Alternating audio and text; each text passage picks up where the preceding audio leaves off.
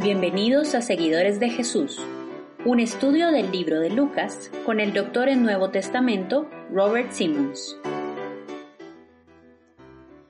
Hola, hoy continuamos nuestro recorrido del Evangelio según Lucas para descubrir qué nos enseña acerca de seguir a Jesús.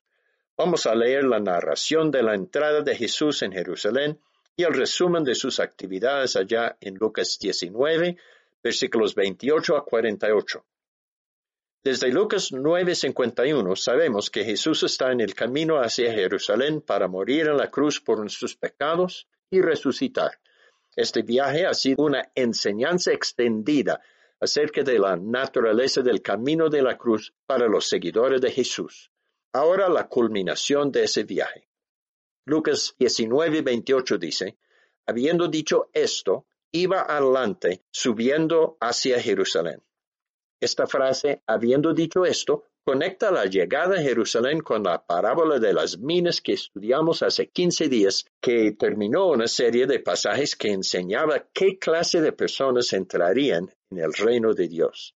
Lucas 19, 29 a 36 dice, y aconteció que cuando se acercó a Betfagé y a Betania, cerca del monte que se llama de los olivos, envió a dos de sus discípulos diciendo, Id a la aldea que está enfrente, en la cual al entrar encontraréis un pollino atado sobre el cual nunca se ha montado nadie.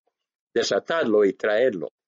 Y si alguien os pregunta por qué lo desatáis, de esta manera hablaréis, porque el Señor lo necesita. Entonces los enviados fueron y lo encontraron como él les había dicho.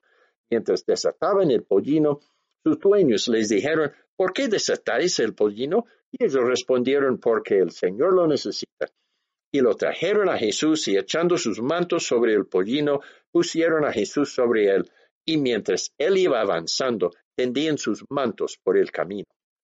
Todo este detalle acerca de la bestia que Jesús iba a montar para entrar en la ciudad de Jerusalén enfatiza que todo está sucediendo en conformidad con la voluntad de Dios anunciado siglos antes en la profecía de Zacarías 9:9, donde dice, regocíjate sobremanera, hija de Sión, da voces de júbilo, hija de Jerusalén.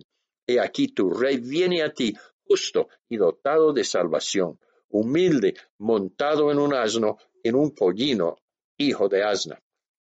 Lucas 19, 37 a 40 dice, cuando ya se acercaban junto a la bajada del monte de los olivos, Toda la multitud de sus discípulos regocijándose comenzó a alabar a Dios a gran voz por todas las maravillas que habían visto, diciendo, bendito el Rey que viene en el nombre del Señor. Paz en el cielo y gloria en las alturas. Entonces algunos de los fariseos de entre la multitud le dijeron, Maestro, reprende a tus discípulos. Respondiendo él dijo, Os digo que si estos callan, las piedras clamarán. Lo que los discípulos gritaban es el Salmo 118, 26. Es importante reconocer que antes, en Lucas 13, 34 a 35, Jesús había dicho, Jerusalén, Jerusalén, la que mata a los profetas y apedrea a los que les son enviados. ¿Cuántas veces quise juntar a tus hijos como la gallina a sus pollitos debajo de sus alas y no quisiste? He aquí vuestra casa se os deja desierto, y os digo que no me veréis más hasta que llegue el tiempo en que digáis, bendito el que viene en el nombre del Señor. Que los que están gritando las palabras del Salmo para recibir al Rey no son los líderes del pueblo, ni tampoco la población de Jerusalén, sino los discípulos de Jesús que vienen acompañándole desde afuera. Son personas como el ciego sanado, como los cobradores de impuestos como saqueo, arrepentidos de sus pecados, y otros que están dispuestos a humillarse como un niño en arrepentimiento y fe en Jesús. La actitud de los líderes del pueblo al decir, Maestro, reprende a sus discípulos, muestra que no participan del gozo, sino que rehusan reconocer quién es Jesús en verdad. Recuerde al comienzo de Lucas en capítulo 3.3, donde hablaba de Juan el Bautista, quien fue por toda la región contigua al Jordán predicando un bautismo de arrepentimiento para el perdón de los pecados. Y después en Lucas 7, 29 a 30, donde dice, cuando todo el pueblo y los recaudadores de impuestos le oyeron, reconocieron la justicia de Dios siendo bautizados con el bautismo de Juan. Pero los fariseos y los intérpretes de la ley rechazaron los propósitos de Dios para con ellos, al no ser bautizados por Juan.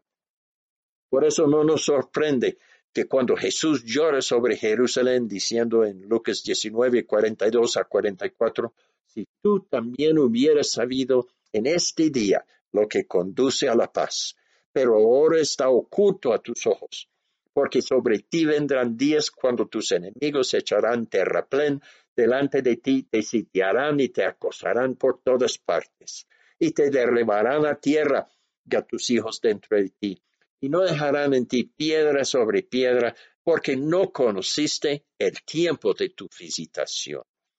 Los líderes religiosos y los poderosos de Jerusalén no reconocen a Jesús como Mesías y Salvador. Ellos también están hundidos en el pecado y deben arrepentirse y humillarse delante de Jesús. Están más bien llenos de arrogancia, confían en sus propias obras y desprecian a los demás.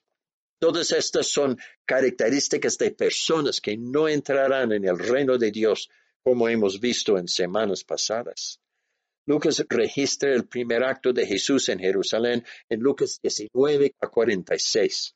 Dice así, y entrando en el templo comenzó a echar fuera a los que vendían, diciéndoles, escrito está, y mi casa será casa de oración, pero vosotros la habéis hecho cueva de ladrones. Otra vez las palabras de Jesús son citas del Antiguo Testamento. En Isaías 56, 7 el profeta declara, que el templo en Jerusalén debe ser una casa de oración por todas las naciones. Y en Jeremías 7:11 el profeta reconoce que en realidad fue una cueva de ladrones. Jesús está reprendiendo a los líderes religiosos, dándoles una última oportunidad de reconocer que han fallado, para que se arrepientan y se humillen para recibir el perdón. El pasaje de hoy termina diciendo lo que Jesús se dedicó a hacer durante la última semana de su vida física y cuáles fueron los resultados de sus acciones. Lucas 19, 47 y 48 dice, y enseñaba diariamente en el templo, pero los principales sacerdotes y los escribas y los más prominentes del pueblo procuraban matarle, y no encontraban la manera de hacerlo porque todo el pueblo estaba pendiente de él, escuchándole. Jesús continuó su ministerio público en la ciudad capital, en el edificio que fue el centro religioso de la nación judía, el pueblo escogido por Dios. Los líderes del pueblo querían matarle, pero no podían porque la gente común que ellos despreciaban estaban pendientes escuchándole.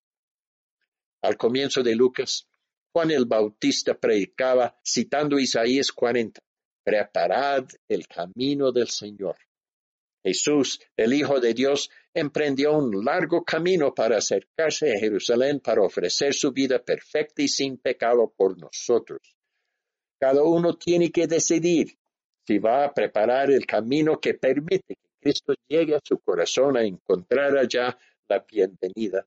Hemos visto que la arrogancia y el orgullo de algunos cerraron la puerta a Jesús, el verdadero Rey y Salvador, mientras una actitud de humildad y arrepentimiento abrió esa puerta.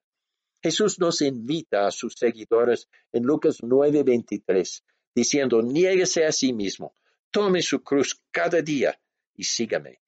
Tenemos el privilegio de acompañar a nuestro Rey Salvador, quien todavía está esforzándose para llegar al corazón de cada uno que está dispuesto a abrir camino para recibirle a Él en arrepentimiento y fe. Podemos estar seguros que algunos, como los líderes de Jerusalén, nos rechazarán, pero de igual forma podemos estar seguros que algunos recibirán el perdón y la salvación. Padre, damos gracias por la obra de Jesucristo. Y gracias, Señor, por llamarnos a creer en la obra de Jesús, en Jesús mismo. Y gracias, Señor, por el privilegio de ser pues, instrumentos en tus manos para que otras personas puedan escuchar ese mensaje y entregar sus vidas a nuestro Rey Salvador, el Señor Jesucristo. Amén. Gracias por escuchar, seguidores de Jesús, en el podcast de Confraternidad Chía. Te invitamos a seguirnos en Facebook e Instagram. Hasta pronto.